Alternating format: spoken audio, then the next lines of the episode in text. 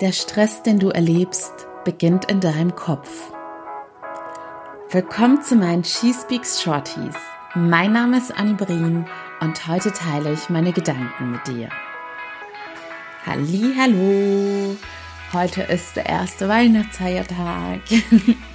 Ich hoffe, du genießt gerade die Zeit, dass du höchstwahrscheinlich nicht arbeiten musst, höchstwahrscheinlich mit tollen Menschen umgeben bist, aber trotz dessen kriegen wir ja jedes Jahr mit, dass ganz viele Leute sich genau zu dieser Zeit besonders gestresst fühlen und zwar emotional gestresst fühlen, weil einfach ganz viele Menschen zusammenkommen und das verursacht auch ganz oft Konflikte und man muss sich einfach auch nach den Bedürfnissen anderer Menschen richten. Man muss Rücksicht nehmen und viele kommen gerade aus einer sehr gestressten Vorweihnachtszeit, haben nicht unbedingt volle Energiereserven oder die beste Laune. Und ja, da kann es dann eben ganz schnell passieren, dass sich alles irgendwie hochschaukelt und explodiert. Und deshalb möchte ich dir heute zwei kleine Anekdoten aus meinen letzten Tagen hier zu Hause erzählen. Du hast es ja bei Insta wahrscheinlich schon mitbekommen unter found.my.freedom, dass gerade bei uns Full House ist, wie es bei vielen an Weihnachten üblich ist. Und dementsprechend ist hier auch immer Action.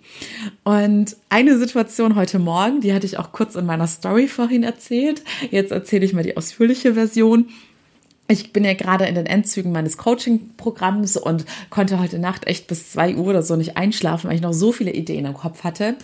Und dann heute Morgen so um 6.20 Uhr, 6.30 Uhr, ich schlafe nämlich gerade mit meiner Tante in einem Zimmer und wir teilen uns auch ein Bett.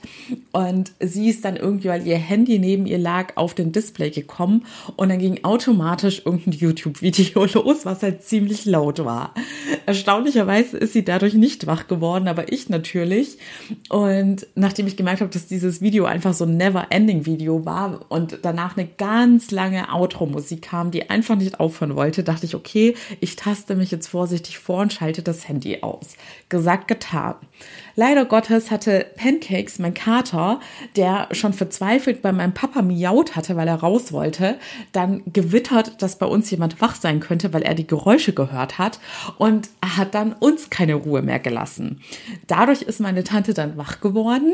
Und dann wollte sie ihn rauslassen, aber weil es stockdunkel in unserem Zimmer war, konnte sie nicht sehen und hat ihr Handy gesucht und hat sich da so durchgetastet und hat dann auch so vor sich hingeredet und meinte, oh Jemini, so dunkel und ja, Katzi, wo bist du denn? Und währenddessen wurde Pancakes Miauen immer lauter und fordernder, weil er dann jetzt ganz sicher wusste, dass jemand wach ist, der ihn sozusagen retten kann.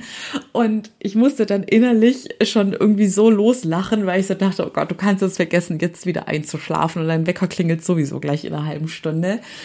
Und was ich hier aus dieser Situation nochmal gelernt habe und euch mitgeben möchte, es ist auch hier immer eure eine Sache eurer Bewertung und wie ihr mit der Situation umgeht. Ihr könntet euch, und glaubt mir, mein Stresspegel ist gerade schon ziemlich hoch, weil ich mir gerade sehr, selber mal wieder sehr viel Druck mache.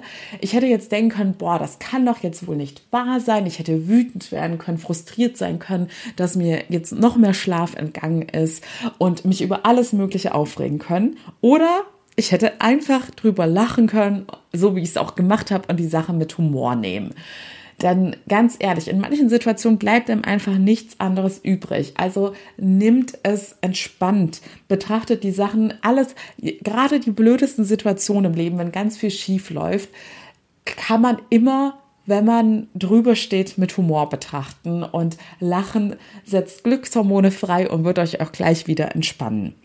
Nächstes Beispiel eines potenziellen zwischenmenschlichen Konflikts war mit meiner Mama, als sie gestern zu mir meinte, ja, aber mach bitte dein Workout, während ich noch auf der Arbeit bin, weil hier gerade sowieso schon so ein großes Rumgewusel und so viel Stress und so viel los ist und ich möchte ein bisschen Ruhe haben, wenn ich komme. Weil wenn ich zu Hause mein Workout mache, ist quasi das ganze Wohnzimmer unfunktioniert zu einem Fitnessstudio, weil ich dann auch meine ganzen Hanteln und so weiter raushol.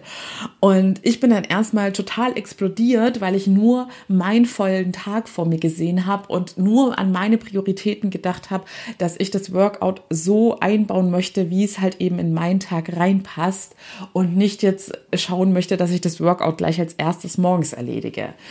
Und dann sind wir erstmal kurz aneinander geraten und kurz danach dachte ich dann, Moment mal, Anni, das war jetzt total egoistisch. Du hast dich gar nicht in die Lage deiner Mama versetzt, die gerade hier alles handeln muss, für alle kochen muss, sich auch da nach den Bedürfnissen jedes Einzelnen richtet und zum Beispiel für mich immer extra Vollkornnudeln macht.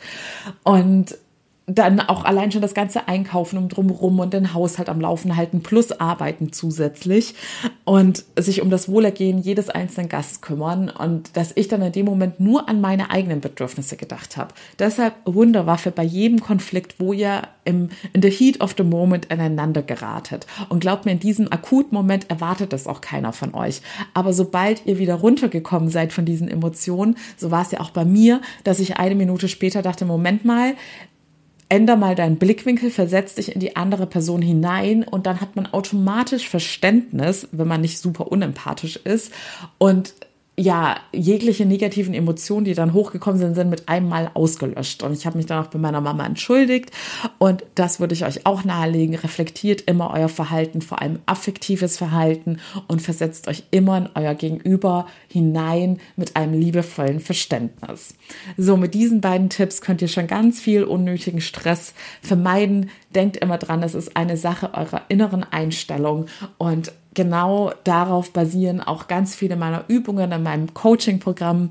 Ihr werdet unter meinem Instagram-Kanal, den ihr in den Show Notes findet, live am Laufenden gehalten, wann genau das Programm jetzt live geht und wann genau es dazu mehr Informationen geben wird, denn es wird jetzt um Weihnachten herum sein. Ich freue mich, wenn ihr mit dabei seid. Auch vielen Dank an alle, die sich schon in die E-Mail-Liste eintragen lassen haben. Findet ihr auch in den Show Notes den Link. Euch informiere ich nochmal mit besonders vielen Details zu dem Programm. Ihr müsst ja irgendeinen Benefit dafür haben.